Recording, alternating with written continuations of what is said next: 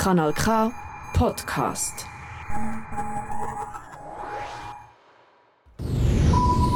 Komet, dies Wochenendmagazin. Und du weißt, was läuft.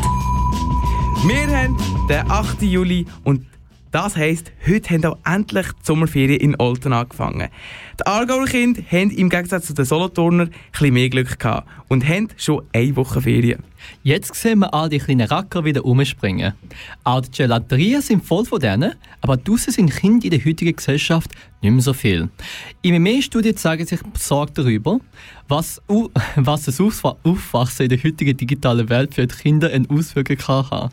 Aber was wirklich dahinter steckt, hinter diesen Sorgen, das haben wir zusammen für den dieswöchige Komet herausfinden Wir haben ein Gespräch geführt mit einer Forscherin im Bereich Digitalisierung sowie mit einem Lehrer. Neben dem werden wir noch im Taxi mit einer Schulpsychologin. Aber nicht so hastig, zuerst müssen wir uns noch gedulden mit der kleinen Musik. Du hörst Kanal K und für dich am Mikrofon ist der Eddie Arecker. Und der Chang Jae-hyun. Nach dem Song geht's gerade weiter. Bleib dran.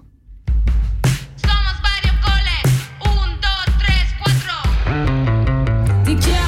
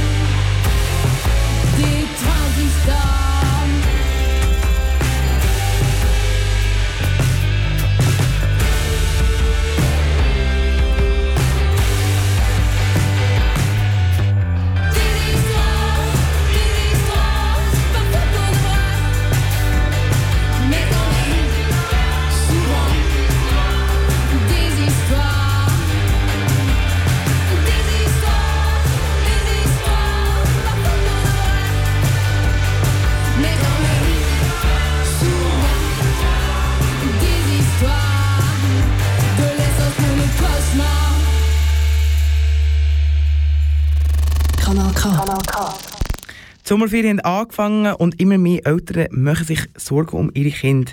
Dass sie vielleicht zu viel Zeit vor dem Fernsehen oder sonst digitalen Geräten brauchen. Anders wird aber behauptet, dass es wichtig ist, dass die neue Generation sich technische Kompetenzen aneignet. Nörgelei oder begründete Sorge, was ist denn jetzt wirklich wahr? Um genau das herauszufinden, hat sich der Chong Jae Hyun getroffen mit der Carmen Zahn. Carmen Zahn ist eine Professorin an der FHNW und forscht hauptsächlich zur Digitalisierung. Sie hat zuerst erklärt, was das Wort eigentlich bedeutet. Also ursprünglich verstand man unter Digitalisierung einfach den Prozess der Umwandlung von sogenannten analogen Daten in digitale Einsen und Nullen. Inzwischen ist es aber ein weiter Begriff geworden, der den Prozess der Umwandlung des physisch Realen unserer physisch realen Umwelt in digitale oder virtuelle Umwelten, Umgebungen beschreibt. Wie Cyborgs sind wir Menschen abhängig von unseren mechanischen Organen. Inzwischen dringt die Technologie auch überall in unsere Gesellschaft ein. Von Self-Service-Kassen zu Homeoffice. Wie viel Zugang haben denn die Kinder zur digitalen Welt, Professorin Zahn? Also Studien zeigen aus dem Jahr ähm, 2020, dass ähm, die meisten Kinder also Zugang haben über ihre Haushalte, in denen sie leben, zu Fernsehen, zu Smartphones, zu Computern und zu Spielekonsolen und eigentlich fast zu 100 Prozent. Als Forscherin hat sich die Professorin Carmen Zahn auch die Lernumgebung der Kinder und Jugend erforscht. Sie berichtet, was die Forschung beinhaltet hat. Ja, es gibt ganz verschiedene Projekte. Zum Beispiel habe ich schon erforscht, wie man Museumsausstellungen digital unterstützen kann, sodass Kinder gerne naturwissenschaftlich-technische Themen lernen im Museum oder in einer Ausstellung. Diese Themen werden häufig als langweilig empfunden und man kann aber über die Ästhetik, über die Digitalisierung, ähm, indem man zum Beispiel eine App und ein Quiz dazu anbietet, das Interesse der Schülerinnen und Schüler an solchen Themen steigern. Das haben wir nachgewiesen. Wenn ein Blick zurück auf die Schulzeit geworfen wird, erinnert sich die meiste Art Füllis, die Bücher und natürlich an Wandtafeln. Aber die Welt ändert sich rasch. Vor 100 Jahren hat es keinen Computer gegeben. Digitale Medien werden heute selbstverständlich auch im Klassenzimmer gebraucht. Vor allem visuelle Medien, die sind auch sehr wichtig ähm, für bestimmte Sachverhalte im Bereich Naturwissenschaft und Technik vor allem, aber auch in der Kunst. Also Videos, Bilder, aber vor allem dynamische Bilder, also auch Animationen, animierte Grafiken. Und jetzt in Zukunft wird sicher sehr stark auch kommen virtuelle Realität, also VR-Umgebungen. Jetzt werden die Brillen für VR auch erschwinglich sein und das bietet auch sehr interessante Spielräume für ein sehr gutes Lernen, zum Beispiel fürs Sprachenlernen. Die Professorin Zahn kennt auch die Konsequenzen von der Digitalisierung. Es gibt sicher Nachteile. Also es gibt natürlich ähm, potenziell eine eine Reizüberflutung, also zu viel Information, zu viel Bildschirminformation oder zu viel auch Abgeschirmtheit von den äh, realen Sozialkontakten und auch von der Außenwelt, in der Natur, Aufenthalt in der Natur. Das darf man nicht vergessen, dass wenn man das unterbinden würde oder wenn das nicht mehr stattfinden würde, hätte das negative Konsequenzen. Und Mediennutzung tritt ja oft zeitlich in Konkurrenz mit draußen in der Natur spielen. Aber Studien zeigen, dass Kinder und Jugendliche dennoch viel lieber draußen mit Freunden spielen, als an ihrem Smartphone zu hängen. Das glaubt man zwar immer nicht so, aber das ist tatsächlich nachgewiesen. Die Situation mit der Digitalisierung anders, wie man es aus der Zeitung kennt, ist das Thema vielschichtiger, als man erwartet. Aber wie sieht es denn in der Praxis aus? Geredet haben wir mit einem Lehrer. Nach dem Song geht es weiter mit dem Komet. Bei uns im Interview dann der Arthur Müller. Er ist Primarschullehrer und wir erfahren, wie die Situation der Kinder im Jahr 2022 wirklich aussieht. Bleib also dran.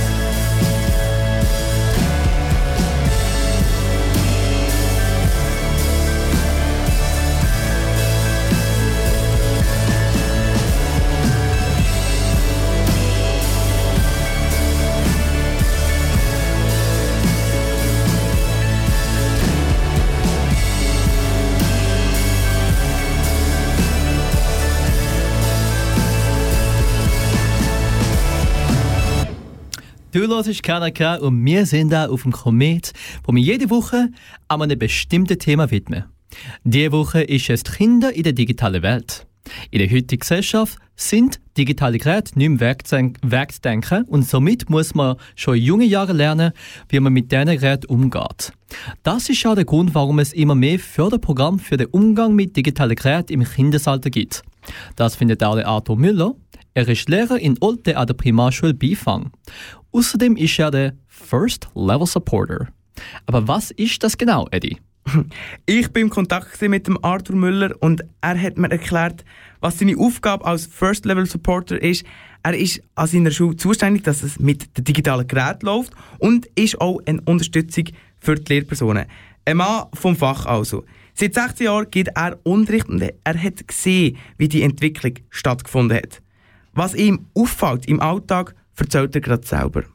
Was mir auffällt, ist, dass die Schüler eigentlich schon sehr gut unterwegs sind mit den Geräten.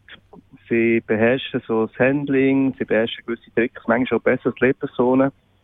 Hingegen, wenn man ein tiefer nachfragt, äh, für was brauchen sie oder für was könnte man es noch brauchen, als nur zum Gamen primär, dann äh, stehen sie manchmal ein bisschen an. Das ist dort auch genau die Aufgabe, die wir in der Schule probieren wahrzunehmen, im, im Sinne von Medienerziehung oder Medienbildung. Smartphones ist ein grosses Thema in der heutigen Gesellschaft. Er hat aber, wie gesagt, schon seit 16 Jahren äh, gibt er Interview, äh, gibt, er unterrichten. Er hat also gesehen, wie man den Wandel von Desktop-PCs zu Laptop bis heutzutage zu Tablets sieht. Wichtig für ihn ist, dass man möglichst gleich den Kind in die digitale Welt integriert primär ist die Idee, dass die Tablets als Alltagsgegenstand werden. Also genutzt im Unterricht wie ein Lineal oder ein Bleistift. Hingegen punktuell macht man sicher mal äh, so losgelöste Lektionen, wo man mit den Schülern wirklich ganz explizit über, über äh, Mediennutzung oder über Gefahren oder wie lang bin ich an den Geräten, wo man mit den Schülern zusammen das thematisiert. Was ist richtig oder was ist falsch? Gibt es vielleicht nicht unbedingt, aber wie kann man, kann man das vielleicht ein bisschen richtiger äh, nutzen oder, oder eben ein falscher nutzen, weil eben, es gibt ja nicht äh, richtig oder falsch. Aber man kann es ein bisschen dorthin trimmen, dass sie, dass sie den Umgang lernen mit diesen Medien. Wie lange soll ich oder kann ich oder was soll ich nutzen und wie soll ich es nutzen? Und das ist eine grosse Aufgabe, die eigentlich auch in die Schule, in die Schule mit einfließt. Digitalisierung schreitet klar voran und in Olten, dort ist es ganz speziell, dort sind schon alle mit Tablets ausgestattet? In der ganzen Schule Alten haben wir äh, Tablets von der Oberstufe bis zum Kindergarten. Und das ist ähm, so aufgebaut, dass wir auf der Oberstufe eigentlich 1 zu 1 Gerät haben. Das heisst, alle Schüler haben äh, ein eigenes Gerät. Und nachher weiter runter wird es abgestuft äh, 2 zu 1, also pro äh, zwei Schüler ein Gerät, bis aber zu 4 zu 1. Also bis Kinski haben wir durchwegs Tablets an der Klasse. Alten haben wir alle Schulhäuser. Wir haben vier Primarschulhäuser und eine Oberstufe. Dort sind alle gleich ausgerüstet. Also das ist, äh, unter einem Dach haben alle die gleiche, die gleiche Ausrüstung im Schulzimmer. Ein Tablet ist also für jeden in Alten ein Begriff, aber gleich darf man es nicht auf den Pausenhof mitnehmen. Wir lassen das Tablet ganz klar im Unterricht, äh, im Schulzimmer sein denn es ist nur wirklich gebraucht für Recherchen oder Präsentationen. Dabei könnte man sich vorstellen, dass vielleicht auch gewisse Skepsis, Skepsis aufkommt bei den Eltern. Äh, der Arthur Müller meint dazu. Ja, das, es gibt sicher beides. Sicher skeptisch die sagen, jetzt daheim sind sie schon ständig am Gerät, in der Schule auch noch. Darum eben ist das ganz wichtig, dass man, dass man in der Schule thematisieren, was man mit diesen Geräten auch Sinnvolles kann machen kann. Also ich sage nicht, dass das, das Game nicht sinnvoll ist, absolut nicht, aber also andere Sachen gibt, als, als jetzt primär Game auch äh, eben die Anwendung äh, vielfältig kann sein im Unterricht. Und da gibt es schon Eltern, die, die da ähm, vielleicht ein bisschen skeptisch sind. Aber die Mehrheit ist, ist, schon, ist schon auf, dem, auf dieser Linie, dass sie das unterstützen. Und, und, und es gehört einfach auch zur heutigen Gesellschaft, dass man mit diesen Medien den Umgang lernt. Und ich glaube, das ist, das ist auch im Sinn der Eltern, dass man das in der Schule thematisiert. Schließlich müssen ja die Kinder auch die Gefahren lernen, die die digitale Welt auf sich bringt. Und auf welchen Seiten wir sich aufhalten und welchen vielleicht lieber nicht. Oder mit wem als man chattet und mit wem vielleicht lieber auch nicht. Denn, wie wir ja wissen, Digitalisierung wird Zukunft sein. Und jetzt, äh, aber jetzt lassen wir noch ein bisschen Musik. Jay, was hast du für einen Musikvorschlag? Automatic heißt das Punk Post-Punk-Trio von Easy Glaudini, Lola Dompe und Halle Saxon. Im 2017 ist das Trio entstanden zwischen drei Novizinnen, die sogar ihr Instrument noch nicht gut kennt haben. Nur wenige Jahre später sind sie schon auf Tour mit Headliners wie Tame Impala. Access heißt das zweite Album vom Automatic, das Ende Juni rausgekommen ist. Energy ist ein Lied, wo das antikonsumerische Sentiment vom Band wiederhält. Es hinterfragt unsere Welt, wo wir und unsere Träume zu Produkt geworden sind. Ins passionierte Ruf von Automatic hören wir jetzt drin. Das ist Energy.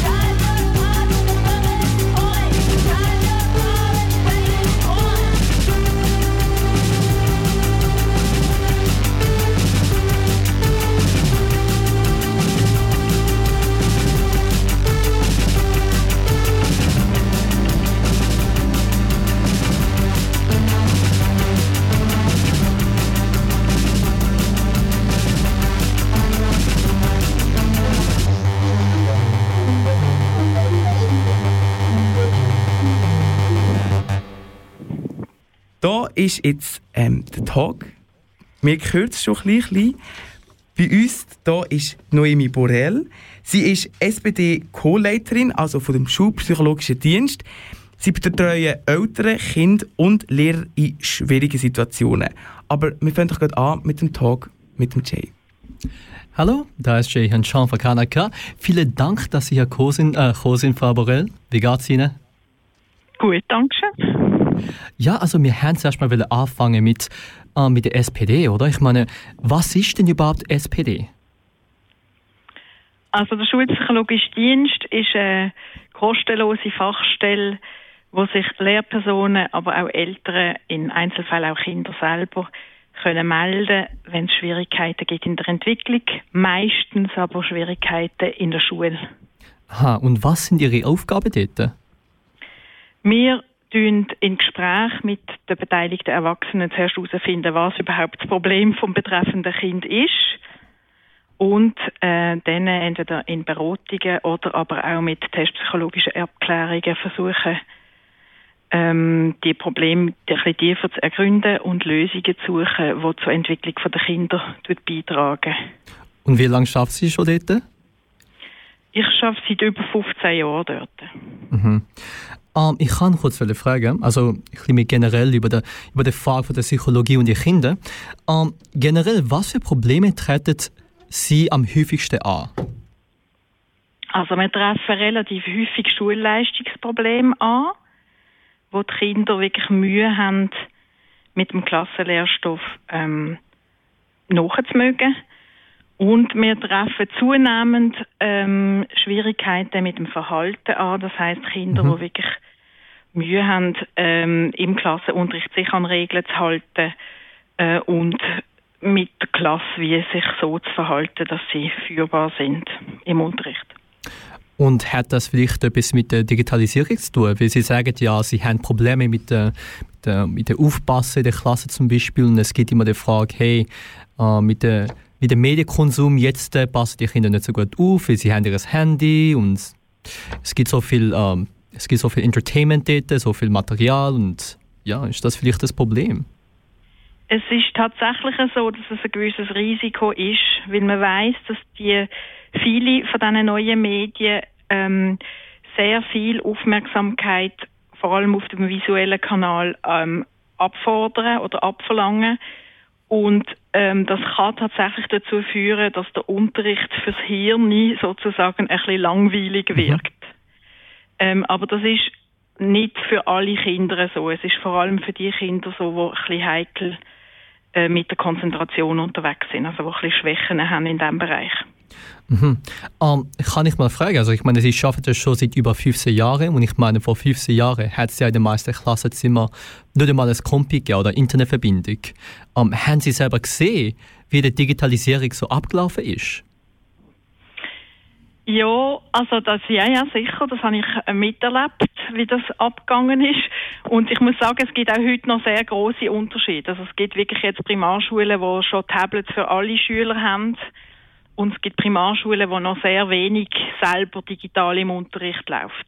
Mhm. also es ist wie noch nicht so abgeschlossen, wie man sich das vielleicht könnte vorstellen. Es gibt da wirklich nach wie vor sehr große Unterschiede.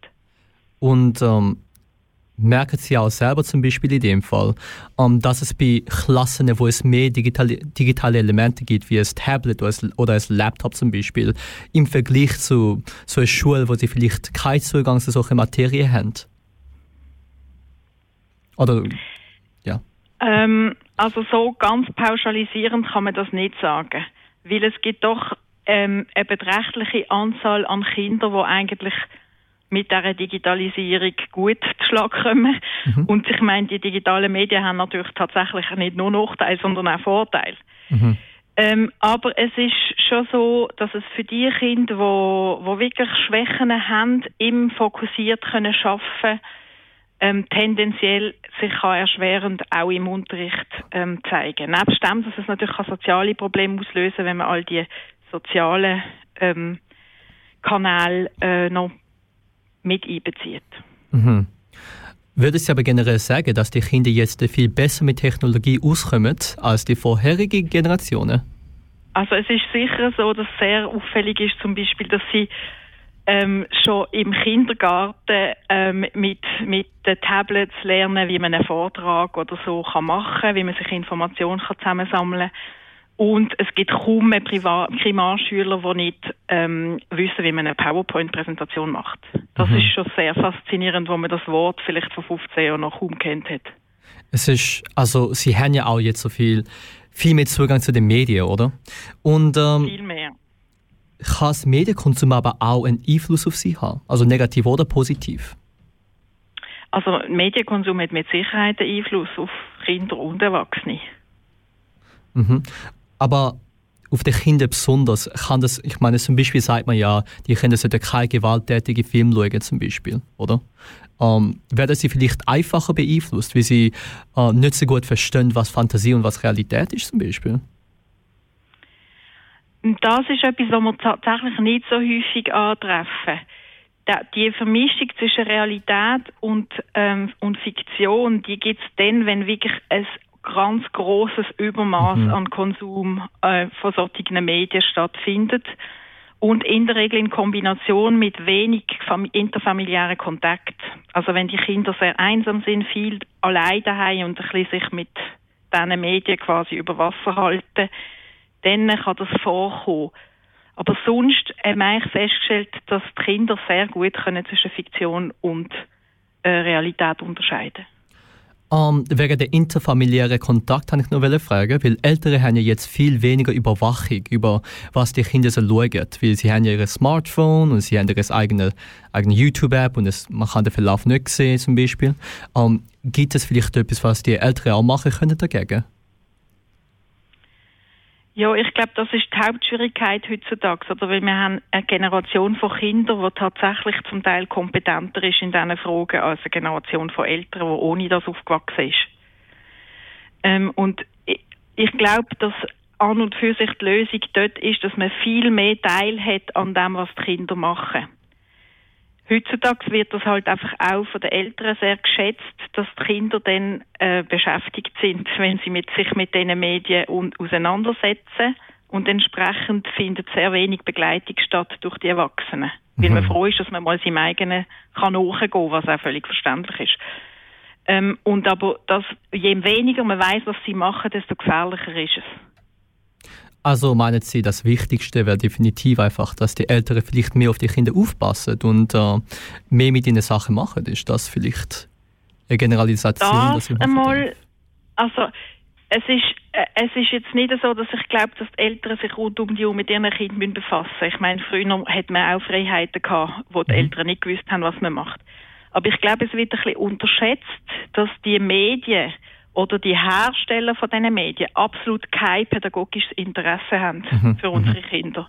Das heißt, das Vertrauen von der Eltern, dass die Apps und die Spiele und die so sozialen Medien ähm, schon recht werden sein quasi. Das ist, glaube ich, die größte Fallgrube.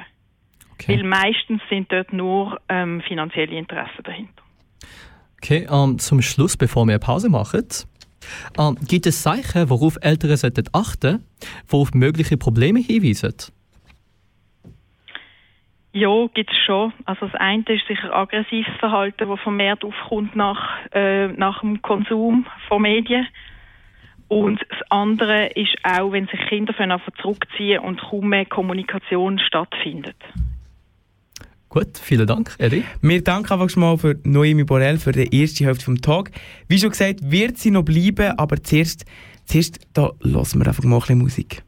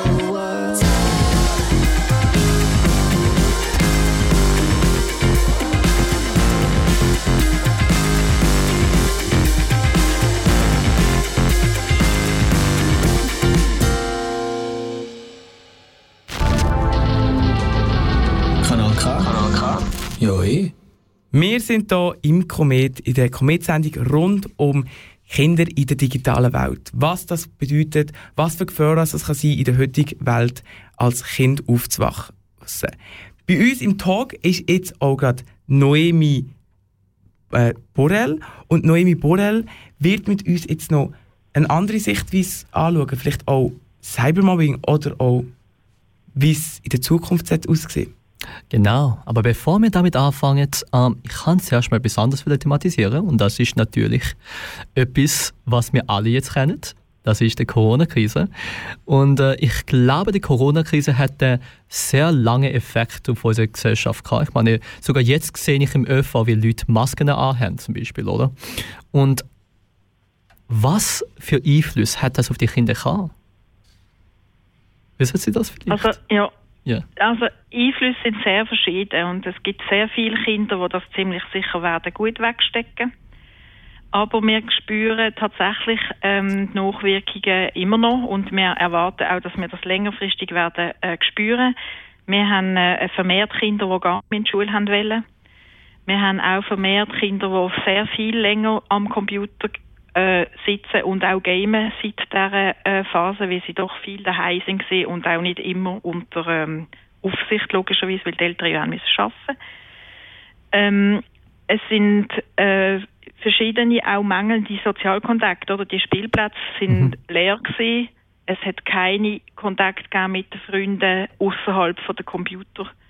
Und das ist sicher etwas, wo ähm, Einfluss hat. Wir gehen davon aus, dass es die kleinen Vorschulkinder noch schlimmer wird äh, bereichen langfristig als die, die bereits Kontakt haben in der Schule. Mhm. Und haben Sie während der Corona-Krise auch viele Fälle gehabt, oder?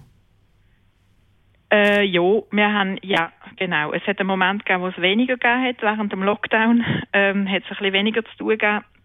Dort haben wir vor allem so Erziehungsberatungen gemacht für Eltern, die daheim wirklich nicht mehr recht gewusst haben, wie sie mit ihren Kindern noch ein Programm machen sollen, weil das ist sehr anspruchsvoll mhm. gewesen.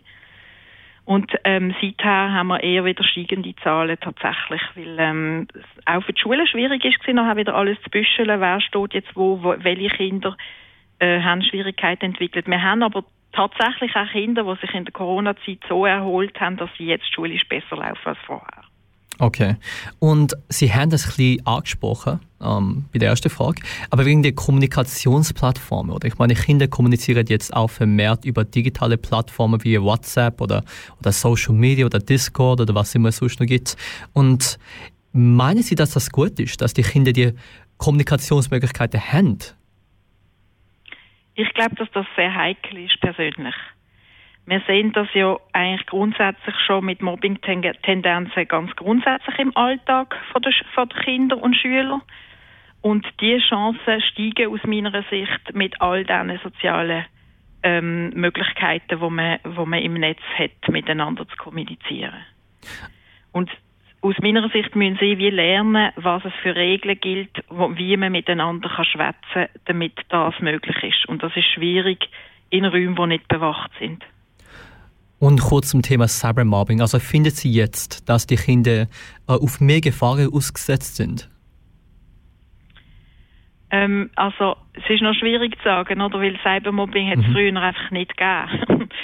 äh, früher hat es einfach normales Mobbing gegeben. Äh, und aber wir haben einige Fälle, wo das immer wieder äh, das Thema ist und aus unserer Sicht ist das Risiko gestiegen, äh, weil das einfach eine Plattform mehr ist, wo Mobbing kann stattfinden kann. Und äh, was die soziale Kompetenzen von Kindern angeht, ähm, da sie jetzt weniger draussen kommunizieren, aber über das Internet zum Beispiel, ähm, hat das auch einen Einfluss auf, wie sie kommunizieren und wie gut sie kommunizieren können? Ähm, wie gut sie kommunizieren können, wahrscheinlich nicht. Aber wie, wie sie kommunizieren, auf jeden Fall. Ähm, also es ist ja äh, es ist, die kommunizieren ja alle auf Schweizerdeutsch auf diesen Medien und das mhm. ist ähm, etwas, was im Unterricht natürlich nicht stattfindet. Dort tut man auf, auf Standardspruch schwätzen. Ähm, aber das heißt, Schriftspruch ist häufig ähm, eher dann noch im Schweizerdeutschen angeglichen, weil sie halt einfach viel auch so chatten. Hm. Und ähm, mit dem Zugang zu so vielen Medien gibt es auch die Sorge, dass Kinder jetzt weniger draußen sind und Sport treiben, oder? Ähm, findet Sie, dass das stimmt? Äh, ja, ich glaube, dass das ein Risiko ist tatsächlich. Ich denke, es geht dort auch weniger ums aktive Sport treiben, als mehr ums einfach bewegen, äh, frische Luft haben und halt auch echte Kontakte zu pflegen. Mhm. Und was für eine Chance sehen Sie mit der Digitalisierung im Klassenzimmer? Ja, eben, also der Aufbau von diesen Kompetenzen, die man nachher in der Berufswelt natürlich ebenfalls braucht, sei jetzt das PowerPoint, das ist jetzt gerade noch das Einfachste, aber auch äh, in der Wirtschaft oder an anderen, ähm, auch in den Vereinen und so wird natürlich vermehrt jetzt auch mit diesen sozialen Medien kommuniziert und äh, das kann natürlich für, äh, für später natürlich durchaus hilfreich sein, die ähm, Sachen schon mitzubringen, wenn man zur Schule auskommt. Aber es gibt ja auch ähm, große Probleme. Ich meine zum Beispiel, ich habe vor Weile mal einen Artikel gelesen, dass es sehr viele Minderjährige jetzt äh, online Alkohol und Drogen kaufen, weil sie haben so die, die technische Kompetenzen, oder? Und es wird einfach missbraucht. Ähm, könnte das vielleicht auch ein Problem sein? Durchaus. Allerdings gibt es zu bedenken, dass äh, man zu meiner Zeit auch schon zu Alkohol gekommen ist, ohne 18 zu sein.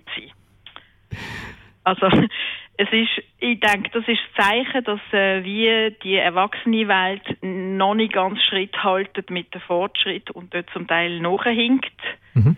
äh, und natürlich muss aufrüsten und es ist wichtig, dass das nicht, ähm, ja, dass das nicht möglich ist und gleichzeitig ähm, ist das aber natürlich auch ein, ein Zeichen, wo im Jugendalter eh einfach das Thema ist, die Grenzen ein bisschen zu umgehen. Mhm. Also meinen Sie vielleicht, dass man dass das Thema sollte ein bisschen mehr beleuchtet werden in Gesellschaft und dass wir ein bisschen mehr darüber kommunizieren und, ähm, und mal eine Lösung finden. Ist das vielleicht etwas, was wir machen müssen in dem Fall? Ich glaube, was wichtig ist, ist, dass man über die Altersfreigabe schwätzt. Mhm. Ähm, weil es gibt Empfehlungen und die werden aber von wenigen Leuten wirklich eingehalten. Und ich glaube, dort ist das Bewusstsein wie auch zu wenig in der Gesellschaft, was das für Schäden kann haben, wenn Kinder ähm, Games spielen, die erst ab 18 freigegeben sind, zum Beispiel. Mhm. Ähm, und über Digitalisierung kurz wieder. Digitalisierung startet ja voran. Und ist es wichtig, dass wir digitale Kompetenzen fördern, ähm, damit die Kinder auch besser können mit ähm, Situationen wie Cybermobbing können umgehen ich bin nicht sicher, ob digitale Kompetenzen würden Cybermobbing umgehen. Ich glaube, es sind andere Kompetenzen, die Mobbing umgehen. Mhm. Nämlich ein soziales Bewusstsein und eine ähm, Perspektivenübernahme, wo wichtig ist, dass man dass einem bewusst ist, was man einem anderen antut, wenn man etwas Gemeins macht. Und von dem her glaube ich, für das nützen die digitalen Kompetenzen wahrscheinlich nicht. Okay. Und zum Schluss noch, vor zehn Jahren hat es ja überhaupt keine Desktops gegeben in der Schule. Aber jetzt haben die meisten Tablets und, und Handys. Und wie haben Sie das Gefühl, wird es in der Zukunft aussehen? Ähm, also ich weiß es nicht.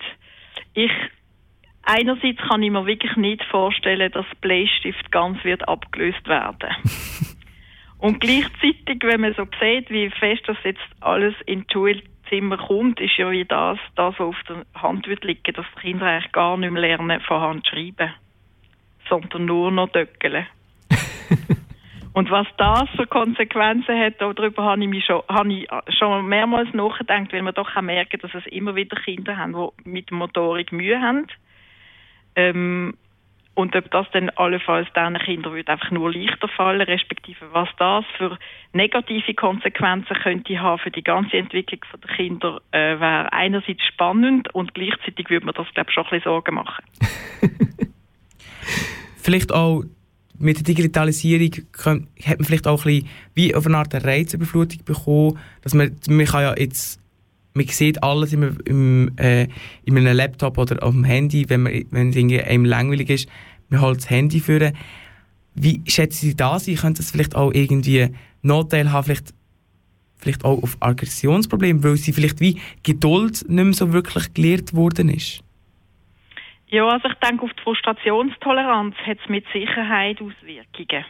Und das zeigt sich häufig in aggressivem Verhalten. Das ist das Täubeln oder das eben nicht aushalten, dass man mal etwas nicht kriegt. Und äh, das, auf das kann es durchaus äh, Auswirkungen haben. Wie würde sie dem, ähm, wie würde sie dem vielleicht vorgehen? Also würde sie vielleicht irgendwie als Elternteil sollte man dann vielleicht irgendwie so eine Regelung einschätzen, so hey, mehr als kann ich, ich sage jetzt mal 10 Stunden, nein, 6 Stunden am Telefon ist sicher nicht gesund oder wie geht man da vor? Ja, eindeutig. Also ich denke, es braucht Beschränkungen, aber auch bei den Erwachsenen, also nicht nur bei den Kindern. Ähm, es braucht Beschränkungen, es braucht Momente, wo das Gerät nicht da ist. Es braucht eine Nachtruhe, wo die Kinder nicht am 3 Uhr morgen können noch schnell aufwachen und irgendein Fortnite-Game noch schnell ein Battle machen und so weiter, weil äh, andere dann gerade online sind. Ähm, und es muss einem wirklich bewusst sein, dass wenn man es nicht kontrolliert, man entsprechend auch nicht im Griff hat, was die Kinder machen und lernen. Mhm. Sie haben es angesprochen, Fortnite, das Spiel, das auf einer einsamen Insel stattfindet. Genauso heisst auch unser nächster Song Lost Island vom DJ Seinfeld.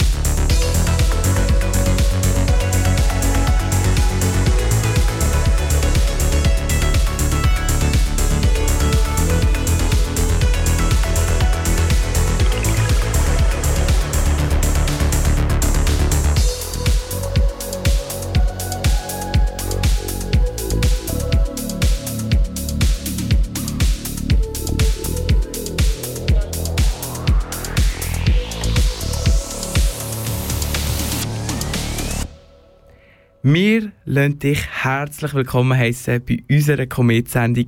Heute das Thema Kindheit und Digitalisierung.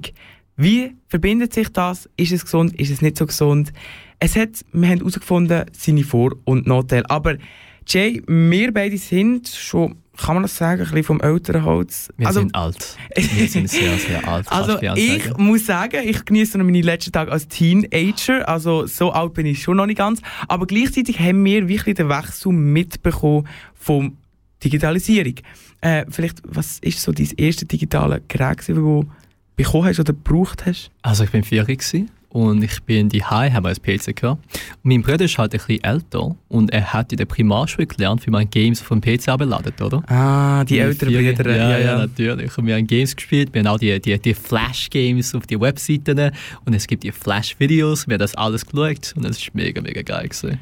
Also ich weiß noch, als ich mit meinem Bruder ähm, im Kinderzimmer war und er mir so ein Telefon gezeigt hat, wo dort mal natürlich noch mit Knopf hast müssen bedienen, weil das wirklich Zeiten her sind.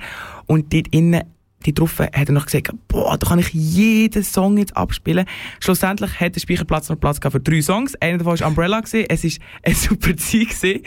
Aber dann, so, Smartphone bei dir, was ist das, dein erstes Smartphone gewesen? Also, mein erstes Smartphone, Samsung Galaxy S4. Und ich weiß es immer noch, wie mein Kollege, ich sage mal der Herr A., hat es kaputt gemacht. Ich habe es mega lustig gefunden. Und die Reparatur hat etwa 200 Stutz gekostet, haben es aber nicht repariert, wie mein Cousin mir ähm, ein altes Smartphone gegeben. Und naja, sagen wir mal, es ist nicht so geil gewesen. Und du, Eddie? Ja, also meine ersten Smartphones sind auch nur, ich bin halt der jüngste von vier Kind und dann sind die ersten Handys halt einfach weitergereicht worden, wie alle Unterhosen von mir.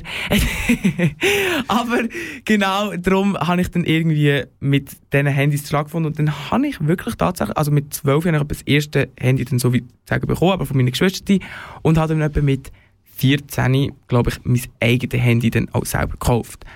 Und das ist dann alles Sony gesehen. Ah, nein, du, hast, du hast Samsung gesagt, sorry. Samsung. Genau, ich habe, ich habe natürlich Sony gehabt. Samsung, das habe ich nicht so gefühlt. Aber immer, bei mir immer Android geblieben. Android. Aber gleichzeitig ich, haben wir ja diesen Wechsel mitbekommen. Und ich meine, wir sind vielleicht auch noch von einer Generation, wo wir können sagen wir können uns aus, zum Beispiel auch, was CDs sind, was andere nicht mehr wirklich können. Und da sind wir schon wieder beim Thema. Ich meine, wir machen gerade weiter. Kanal K. Kanal K. Ich meine, heute in der digitalen Welt, da geht ja das schnell um, bis alle einen Song gehört haben. Früher, dort haben wir eben wissen, eine CD laden oder in eine Platte laden, wenn man gehört hat, dass einer einen neuen Song rausgebracht hat. Heutzutage geht das schnell, bis ein Song jeder gehört hat. Der nächste Song, den wir euch vorstellen, ist nämlich genau heute rausgekommen. Und jetzt kann er schon im Radio genießen. Der Schweizer Künstler mit dem Namen, Achtung, Choco Loco Lolo, hat mit Sonnencreme, so heisst der neue Song, einen soften Song für zum Sünneln gemacht. Der Choco Loco Gollo, so heisst es richtig, alias Hans-Jakob Müllenthaler, ist ein Hip-Hopper aus Bern. Neben Choco Loco Gollo hat der Hans-Jakob aber noch ein zweites alter Ego. Das kann man besser aussprechen, nämlich Marlon Brandloch. Das ist aber dann nicht ein Rapper, sondern einer, der elektronische Clubmusik produziert. Er macht aber nicht nur eigene Musik, er ist auch als Produzent unterwegs. Irgendwie hat jeder Musikschaffende der Schweiz schon etwas mit ihm zu tun gehabt. Um nur ein paar Namen zu nennen, er hat mit dem Wolfman zusammengearbeitet, aber auch mit seinem Best Buddy, ähm, Kneckebull. Mit Sonnencreme, seiner neuen Single, wo du jetzt wirst hören, geht er in andere Richtung ein, wie ich jetzt finde. Der Song hat für mich ein bisschen etwas von einem schnulzigen Sommerhit, aber wir lassen doch gerade alle zusammen rein. Da ist Choco Loco Collo mit Sonnencreme.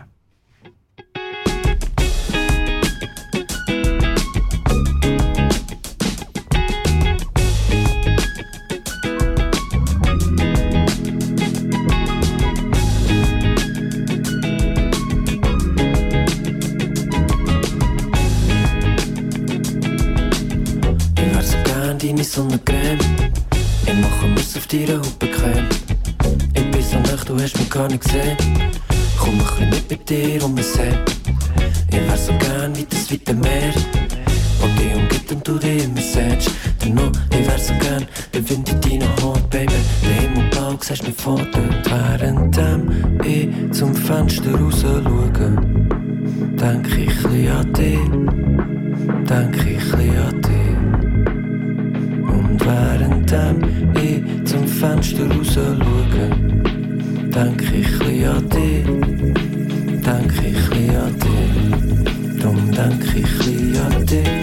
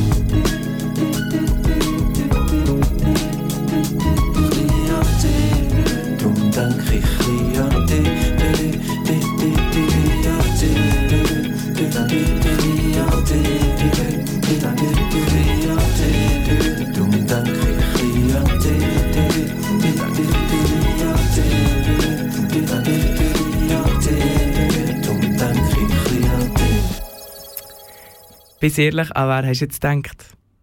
Ist es vielleicht wirklich auch die Sonnencreme? Weil genau um das geht es in diesem Song. Das war die Sonnencreme vom Choco Loco Collo. Ein Song, der gerade heute rausgekommen ist und jeder Plattformen erhältlich ist. Wir haben heute viel gelernt. Digitalisierung, das ist Zukunft. Und das ist eine Tatsache. Somit müssen auch Kinder in der heutigen digitalen Welt lernen, wie damit umzugehen. Nichtsdestotrotz gibt es aber dennoch verschiedene Gefahren, die die heutige Digitalisierung mit sich bringt. Vielleicht hast du schon ein paar Nichten oder Neffen und, und manchmal lohnt es sich mit ihnen in die Gelaterie zu gehen oder sonst eine kleine Dusse umspringen. Zu viel von der digitalen Gerät ist manchmal auch nicht super. Wir lassen euch mal weiterpacken für die Sommerferien, weil irgendwie verreist gerade wirklich jeder. Verpasst dann aber gleich nicht, nächsten Freitag wieder einschalten bei unserem Komet. Denn Kanal K, wenn du in der Ferien bist, ist überall auf der Welt erreichbar. Dank der Digitalisierung! Am Mikrofon ist der Eddie Arecker und der Chang Jae-hyun. gsi. Vielen Dank an Frau Noemi Borel für ihre Zeit. Und für euch alle viel Spaß in der Ferien und auf Wiederhören. Das ist ein Kanal K Podcast. Jederzeit zum Nachhören auf kanalk.ch oder auf deinem Podcast App.